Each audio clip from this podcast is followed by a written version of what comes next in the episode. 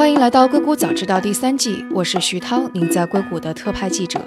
这个世界因科技创新而巨变，那就请和我一起在最前线观察科技创新所带来的变化、影响与机遇。今天和我们坐在一起的有两位嘉宾，一位是 Vicky，他是 Ping West 在硅谷的负责人，然后呃也是归心人的负责人。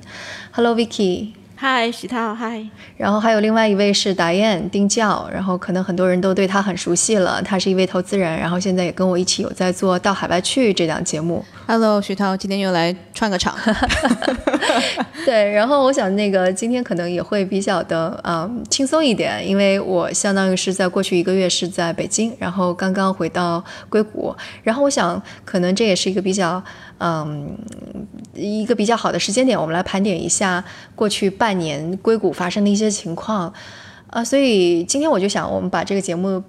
算作是一个游戏吧。然后我就想请在座的两位，你们先花一点点时间啊，想三个关键词。这三个关键词可能是要用来总结你们觉得这半年硅谷当中的一些啊趋势也好，或者你们看到的一些现象也好，要需要点时间吗？嗯。此处应有 应有一些音乐背景音乐出来。Two years later，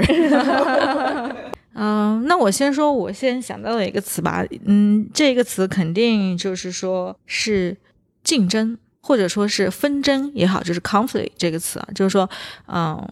可能上半年如果说你特别是放眼到。嗯，全球科技圈这么一个大的范围下的话，好像中美科技在这方面的，嗯，这种较量或者说是呃纷争，应该是最为明显的一个大的趋势，或者说跟以前最大的不同的一个地方。嗯，这个一方面是说有一些政治因素在里面的，对吧？嗯，包括影响很广泛的，就是呃，Trump 政府把华为放上那个名单之后，呃，各美国各大公司都需要终止跟华为的合作，呃，然后以及其他的就是说公司层面呢有一些 IP 方面的窃取或者说是侵犯方面的一些官司的产权，然后啊，还有一些就是说中美政府层面在科研这方面投入。或者说是交流这方面遇到的一些阻碍，我觉得这可能是从来没有啊看过的一件事情，也是说影响非常广泛的一件事情。嗯嗯，诶，所以你在日常当中，不管是采访也好，或者去跟硅谷的其他公司谈合作也好，你会非常直观的看到有一些什么反应吗？嗯，其实还好，因为我们接触的公司大部分是会比较早期，就算是大家心里有这层顾虑，但是老实说还没到那份上呢，对吧？就嗯还。不会有特别直观的这个感受，但是我们在跟合作伙伴啊，或者说是有一些投资人在私下聊天的时候，就大家多多少少还是有一些这方面的顾虑的，就更多的是一种对这种未来不确定性产生的顾虑，就是说到底中美在科技方面的交流会很顺利的进行下去，还是说会遇上一些阻碍，然后会对他们自己的这种投资有什么影响，然后大家都会觉得啊。没有像以前那么乐观了。一个有趣的现象就是，嗯，我们可能会问及说，哎，现在 VC 对于中国公司，对于中国背景的 VC 对于美国公司的投资，可能很多都需要就是去申报嘛。嗯，就问他们说，哎，那这有没有影响到你们？他就说啊，可能别的 VC 都有影响吧，但是我们没有。然后每一家都是这么做的，对。所以你交叉验证一下，所以你可能觉得说，这可能整个整个行业还是多多少少受到一些影响。其实跟我的第一个词也差不多，我第一个写的是这个退潮吧，因为相比起前几年来说，肯定是大家很明显的能感觉到投资机构少，就中资背景的投资机构少了，然后更多的像是投资服务的行业的人，然后。少了，他们可能以前很风风火火，非常多的会，然后每年带非常多的中国的不管各种考察团啊来这边，大部分的减少。对，另外像你说的，其实呃有一些这个投资圈的朋友确实是跟我讲，他们可能这上半年还没有投出去一个 deal，就可能有的时候是可能跟一些本地的公司这个谈的时候，他们确实是蛮担心的，会有可能经过审查这一块儿，所以他们宁愿可能是我就不要跟这个中国背景的 VC 就聊了。对，这样是肯定是有这些的事情在发生的，包括我自己之前投的一些公司，他们在找新的这个。就是这个美国本土 VC 的时候，他们也都会在想，也也会有一些这种投资人过来的这些这种问题，就是说啊，这块会不会是可能潜在的一个风险？所以非常同意你的这个观观察，是确实是没有之前那么热了。现在大家可能更多的都是比较冷静的。然后我知道，像是一些比较知名的一些中国的机构，他们可能也就在硅谷的公司，他可能现在就暂停运营了。他可能更多的这个呃，会把它放。在可能中国本土啊，或者是现在东南亚啊，就这些可能是变得更热的一个市场了，对。包括就是跟你们的观察差不多。我昨天跟另外一个记者有在聊天，也说到，呃，在一四年到一七年的期期期间，我们记者要去进行采访的话是非常容易的。不管是大公司、小公司、中国公司、美国公司，在硅谷这边，其实基本上有很多话题可以说。你基本上要求采访，他们都会给你一个回复。但是从去年年底到现在开始，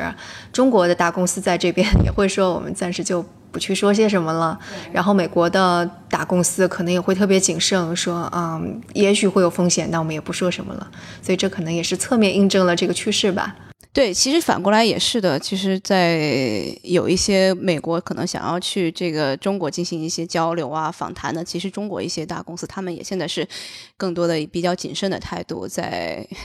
可能也是大环境的这个下面的各种这个小的变化吧。我还想到一个例子，就是我有个朋友，他在这边一个无人机的公司合作，呃，一个无人机的公司上班，然后这个公司是基于无人机硬件打造的一个这种 To B 的软件平台。然后他们公司前阵子就要融资了，就是钱烧的差不多，然后结果遇到一个很大的问题，因为现在大疆肯定是无人机这方面绝对的领导者，对吧？所以他们的大部分技术软件都是基于大疆啊开发的，也是配合大疆的，啊，就是他们也他们的客户很多也是在大疆的那个产品上用他们的自己的用用我们朋友这个公司的服务，但结果没想到在融资的时候，这就成为了一个很大的问题，就是。投资人都要他说不要用大疆，说不能用大疆，说你要是用大疆的话，我就不给你融钱，不给你投资。然后他们一度就陷入到这种差点就要关门大吉，嗯，这个窘境里面，就非常的惊险。到后来的时候，他们也没能就是找出。折中的办法就是说，一方面能让他们继续用大疆的产品，一方面继续啊开发他们自己的服务。最后在找了很多家替代之后，才无奈之下选择了行业内另外一家，就是可能算是二第二名，但离的就比较远，离大疆的技术就比较远的一家无人机。然后把他们的这些软件服务平台全部都移植过去，然后重新去做，这样才拿到了融资，然后去继续存活。对。对敏感行业可能确实是这样子，包括我之前在这边看的，也是一个无人机公司，是美国人公司。然后他其实非常早的时候就不断会去游说这个像白宫啊，或者是跟一些这种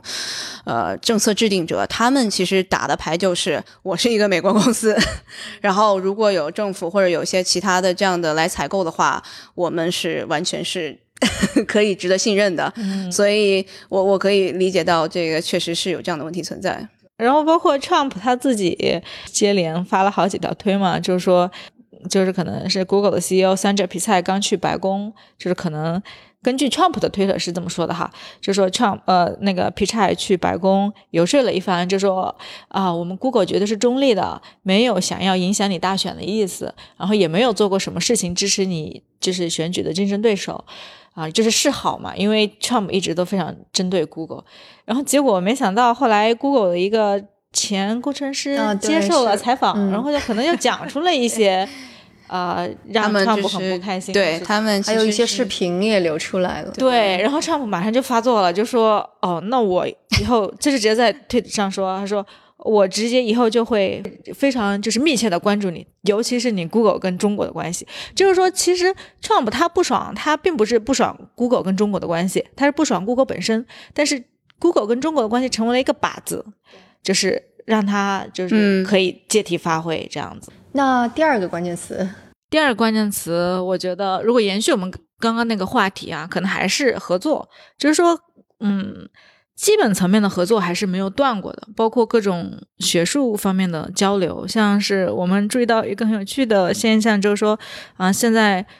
中国研究人员或者说中国公司在各大 AI 顶会上面的表现，那简直是一骑绝尘。就以前吧，可能还要。落后一下美国啊，或者说是其他的国家，现在基本上美国都不放在眼里了，就基本上大几个几个顶会的这种学术顶会的最佳论文，一般也是由哦，当然它不一定是由中国公司，它可能是华人学者。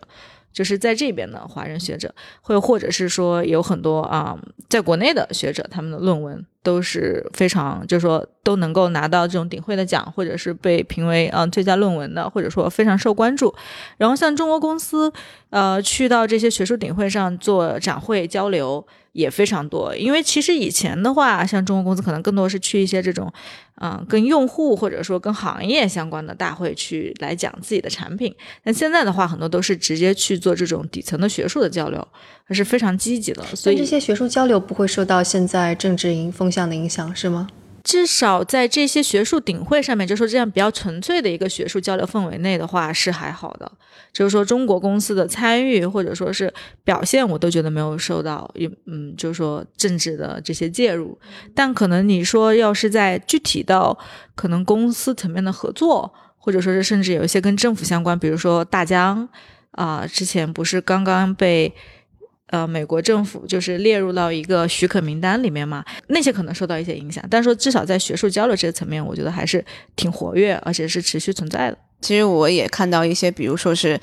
呃，硅谷这边比较大的公司，像是 Uber 啊，或者这种，他们其实反过来他们在学习中国公司的一些做法。对，比如说是学习像是美团啊，或者这样，他们呃觉得中国因为人多，然后这个所有的不管从算法，还是从这个规模化方面，其实中国能够给他们带来非常多的一些这个建议和思考。像包括我们另外一档节目到海外去，我们之前采访的那个沈汉，然后那个像是像是比如说是 We 啊，或者是这种的公司是美，其实是美国公司，但是它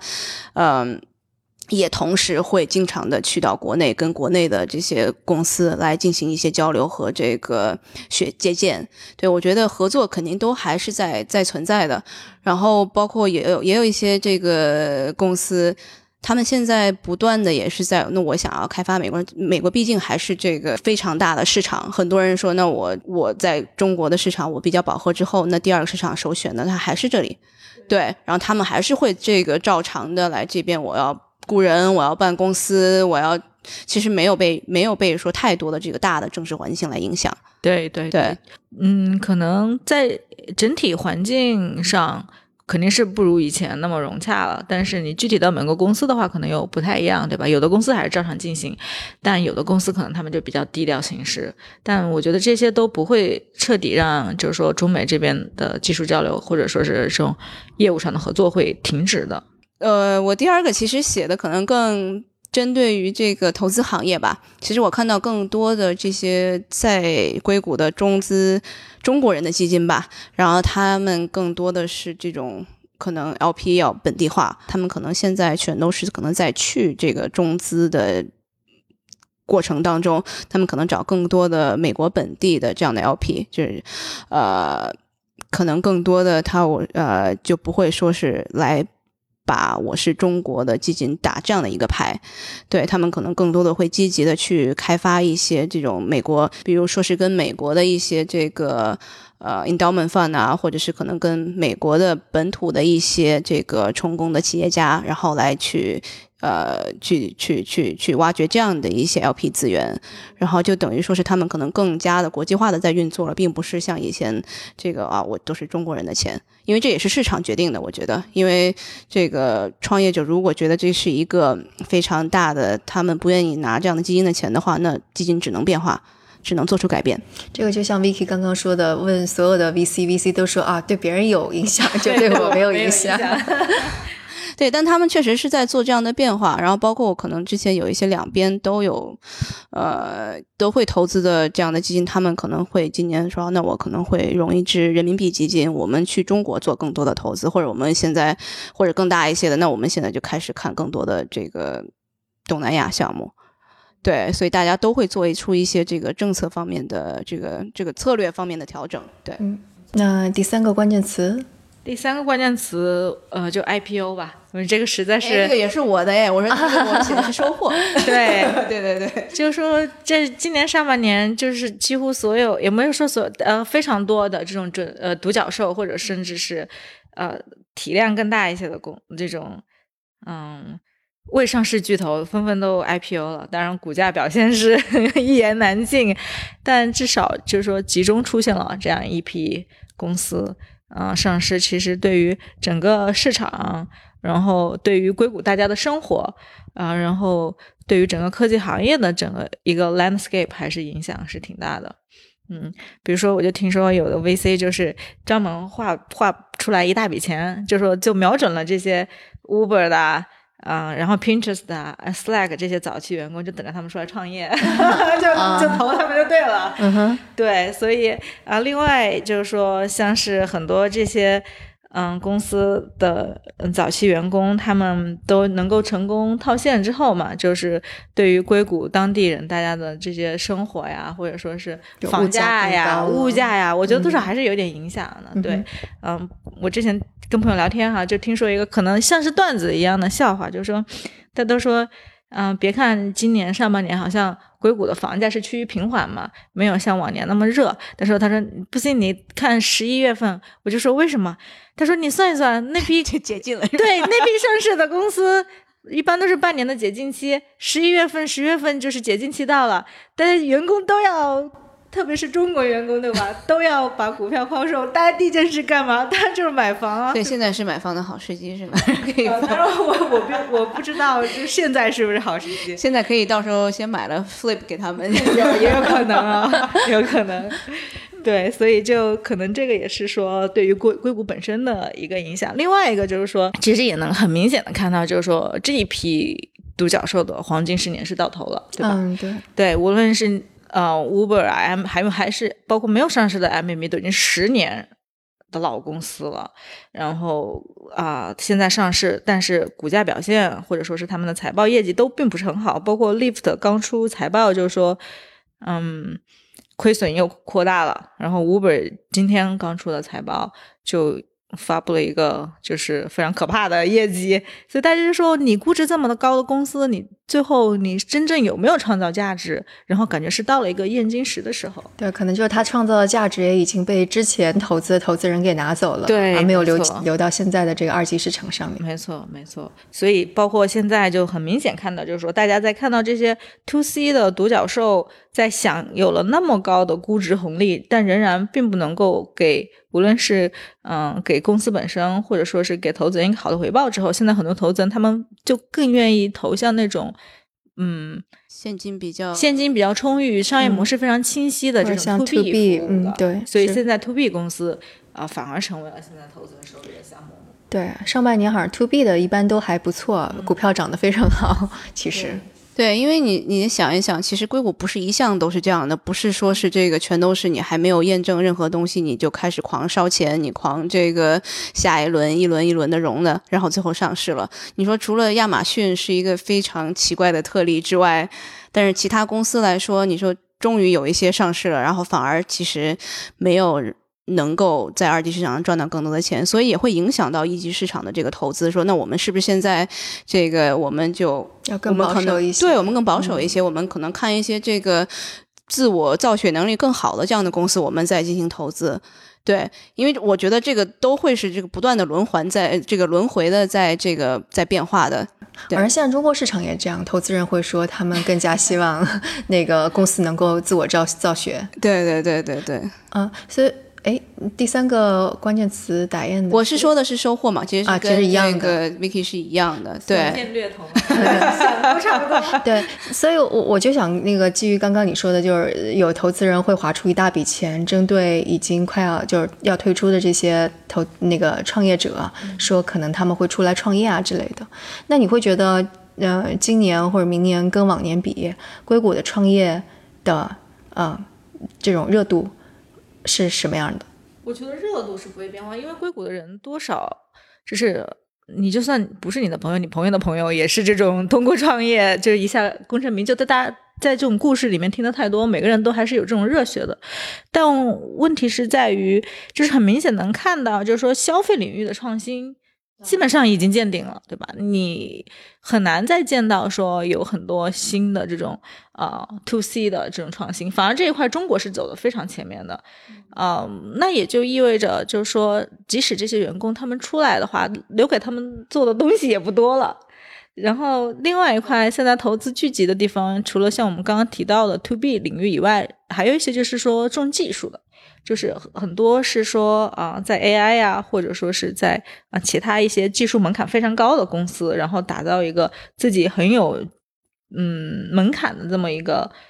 都不能叫产品，应该说是这种类似于技术专利，然后等着去 license 给那些公司、大公司，或者说是被大公司收购。这个反而现在有一点成为一个热门领域，就是说投资人现在可能有的想的就是，我都不一定要等到你上市了，对吧？你可能你一个非常小而精的。一个这么高技术团队，很有可能就是在若两三轮以后就会被大公司收购。但这其实一直是硅谷硅谷的一种那个模式，这个倒是只是可能过去十年已经被啊移动互联网这种创业给冲淡了而已。对，像原来的话，你差不多三五个人，你做一个 app，如果你抓住某一个细分的痛点，你能够快速增长。我觉得这个故事已经到现在来说已经讲完了，所以可能接下来创业的。嗯，大方向也是重技术，或者说是你这种做 to B 服务的这类。答案你看到的创业热度呢？呃，因为这这个在过去的一两年当中吧，因为美国可能特殊的这个国情和环境，其实我看的年轻人更多追捧的方向，像是这个可能区块链相关的，比如说是像是跟大麻投资相关的，所以这两个。领域现在大的基金也都不断的在介入，因为市场可能在。呃，政策方面呢更加明朗了一些，对。然后不管是这种区块链啊，现在也有更多的明确明确的政策，可以让这些来来来合理的来规范他们。所以在这个不管是在我刚刚说的这两个领域上面，大家其实都是有非常多的创业公司在做，特别是像是这种 CPG 这种消费者的产品的方面，其实这一块儿非常火热。像大的基金，因为原来呃看的话，其实是他们有一些他们的 LP 的这样的一些这个。风险可能有一些人就是传统的这样的一些大的机构啊，或者大的他们不愿意碰这一块，因为是非法的嘛。所以，但如果是合法之后，所以他们现在大笔的钱都在往里面进。所以，嗯，就像我我看到前几天美国的前财长也会说，美国接下来也许会面临经济的一轮萧条，然后有一些经济学家可能也会做出相相似的预测。你们会看到。创业者以及大公司或者是投资人会相对的已经做出一些应对了吗？我觉得现在大家烧钱肯定是烧的更谨慎了，就是说无论你是花钱买扩张，或者说是花钱买广告，这些都已经是比以前谨慎的多了啊。然后另外一块，嗯，有趣的就是，当然我不知道这是不是我的一个。偏见哈，我觉得现在看硅谷建筑上挂着就是有空 office available 的牌子越来越多了。我觉得我在前几年我是没怎么看到的，但现在我觉得在南湾啊，甚至说在三藩，经常能够看到这种广告。那就说明那个创业公司死掉的也很多，在搬出在搬出加州的有很多。对对，这个也是那个前几年我们一直在说的。对对对，一个是这个。政治的环境，一个是这个生活成本，生活成本，对，因为生活成本，你要比如说是在中部地区，甚至有的东东部地区，你生活成本可能能减少三分之二，对，所以有的人就觉得，那我为什么还要在这里呢？所以可能更多的我看到的是他们会。飞过来，然后融资什么会更多的来这边，但是他不会住在这边了。没错，对对，可能过去我们的节目也有说到，硅谷的投资人会更多的去往美国其他地方去看机会。对对对对，我去参加今年的那个 South by Southwest 那个西南偏南大会的时候，呃，当别人聊天的时候问说，哎，你从哪来？我就说从那个加硅谷过来，湾区过来。他们都只有两种反应，第一种就是我也是，第一种就是。哦，我刚搬来不久，哎，这个趋势已经很多了，德对州很多都是对没错，那个所以以至于现在，嗯，就是奥斯汀的人有一点不堪其扰啊。就是你们这些湾区的富翁，虽然说在这里也并不富，但是你一去奥斯汀这种地方，就是还是啊、收入或者说你积蓄会很多嘛。然后你们这些湾区富翁，请不要来了好吗？然后在西南偏南的时候，甚至有人呃租了个小飞机在上面打广告，那广告词就是。不要搬到这里了，Don't move here，get out of Austin。对，不要把这里变成你们第二个硅谷。嗯，不过是因为前几年我相当于是每年都去那儿，我就是看着房价一点点涨出来，而且是新的那个公寓楼一一点点盖出来。然后每次打出租车的时候，出租车司机一旦知道我是从硅谷过来的，他一定会说啊，你知道吗？苹果最近刚在哪哪哪又盖了一个，对对对，是，然后就跟我说那旁边的那个 apartment 又涨价了多少之类的。对，我也知道有一些可能国内来这边开发地产的一些这个地产商，他们也在布局，比如说是第二个，或者是这个怎么说呢，科技的。呃，核心会在哪里？所以他们可能开始在什么西雅图开始盖房子，或者是开始对，因为那里的可能相对来说，已经开发了一些完全开所以他如果你要比较的话，可能这个房价来说的话，那肯定还是没有这边来高嘛。所以他们一定不能说是我要去这个蒙泰拿去开发房产，对吧？那肯定是最便宜的，但不会说那么多人搬到那儿去。对，所以现在我们看到的一个趋势，可能就是真的我们在见证一个硅谷啊、泡沫，我们不说是戳破吧，但可能是一个慢慢浪潮退下去的这样的一个过程。前几年我们可能说，我们的确看到的是一个烈火烹油往上走的趋势，那现在就已经慢慢缓下来了。对我其实跟一些美国这个朋友也聊，他们在这儿其实都是土生土长的，然后他们可能也都是大概是四十来岁的这样的一个一个状态，然后他们对他们来说，他们觉得硅谷也是在变化的，并不是说好像我们中国人可能有一段热潮起来，我们中国人都来了或者怎么样，但他们是觉得硅谷的这种精神，比如可能更多的像是呃这种极客呀，会这个比较像是很很 nerdy 的这样的一个一个环境，在慢慢的消失。他觉得可能现在的可能变得更加的商业化，然后变得更加的不够纯粹了。对对，没有他们觉得啊，我是一个这个特别好的技术，我做一个特别好的产品，然后这个我就能够可能影响世界。更多的话，我 我谁融我我融的资融的多，或者我认识谁，可能我就能拿到钱。所以对他们来说，也觉得这个这个这个基因好像在有点变化。对，嗯，但是可能浪潮退尽之后，华尔街的人又回到东部去了，或者其他人在二级市场上赚到钱。对对对，走了之后，能够在能够在最低潮的时候把公司做起来的，那可能就真的是还是有硅谷基因或者创业者基因的。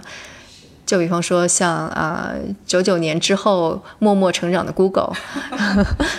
或者是在呃在遭受到华尔街打击之后的亚马逊，可能是这样的一种状况。然后另外一块就是，我前几天也还听人开玩笑，就说说你怎么区分，就是年纪大一点的程序员跟年纪轻一点的程序员。有时候如果你不能从长相来区分，你就看他们的穿着。说年纪大一点的程序员呢，还是穿个啊格子衫啊 T 恤什么的，但是更新一代的这些硅谷工作人都是穿穿潮牌。就是你能很明显看到精神面貌的不同，当然不是说穿潮牌不好，但是就是说你已经从这种非常 nerdy 的这种文化，已经往一种这种潮流文化去走的话，那就是事情。呃，应该说就是说你原来的文化的一些特性就会有所转移跟消失吧。当然有可能我是觉得穿潮牌的年轻人他们自自有自己的特点跟有自己的那个长处，但是如果纯从变化来说，我觉得这是一个一个有趣的例子。对，就是以前的工程师，他不会追求时尚，对 时尚不是他们的一个。对他们，因为以前的工程师真的是你能感觉到，就是他们不问世事，他们关心的就是我怎么样把这个技术弄好，他们就已经很开心了，这是一种很纯粹的开心，对吧？现在现在的话，就好像说你追求的东西多样化了以后，那你有多少心思是存放在创新，或者说我打造一个好的东西本身的话，那可能也会就是有一些不同。我忘了是不是那个谁啊？是是 Draper 的，他们那个基金好像还出了一本书，还是还是 GSV Lab 出了一本书，就是里面是硅谷指南那样子的，有很多图片嘛，然后标准的工工程师穿的是什么样子什么 T 恤，然后加上什么短裤，然后穿个什么人字拖之类的，然后投资人是什么马甲加上那种叫做 loafer 那种鞋，对，这是非常标准的，你看到就能知道这个人是干嘛的。所以，所以现在大家都开始穿潮牌了，对 对，你这现在看，基本上都是各种潮牌，而且其实还挺好看的。说白了，对于 审美的追求，其实也也是可以的，也是可以的。对于我们这些，呃，我觉得这多多少少可能也可能是那个东海岸过来了太多的人，对，也有可能，然后就把这个风气给带起来了。对对，其实也是挺好的一些。之前大家不都说硅谷是文化沙漠嘛，对吧？就满大街都是一模一样的这种 nerd，但现在的话。也可能就是有一些不一样的东西，也是挺好的。嗯，现在肯定就绝对不能这么说了。对，因为现在毕竟这里聚集着美国最富有的人。没错，没错。好，那我想我们今天已经盘点了硅谷这半年的情况啊。我估计中国的听众可能也对硅谷现在的状况有一个比较大概的了解。对，而且我想可能接下来龟星人 Pinwest 的 Vicky 杜成。会越来越多的跟我们一起有有一些合作，然后帮助我们来观察更多在硅谷的一些趋势，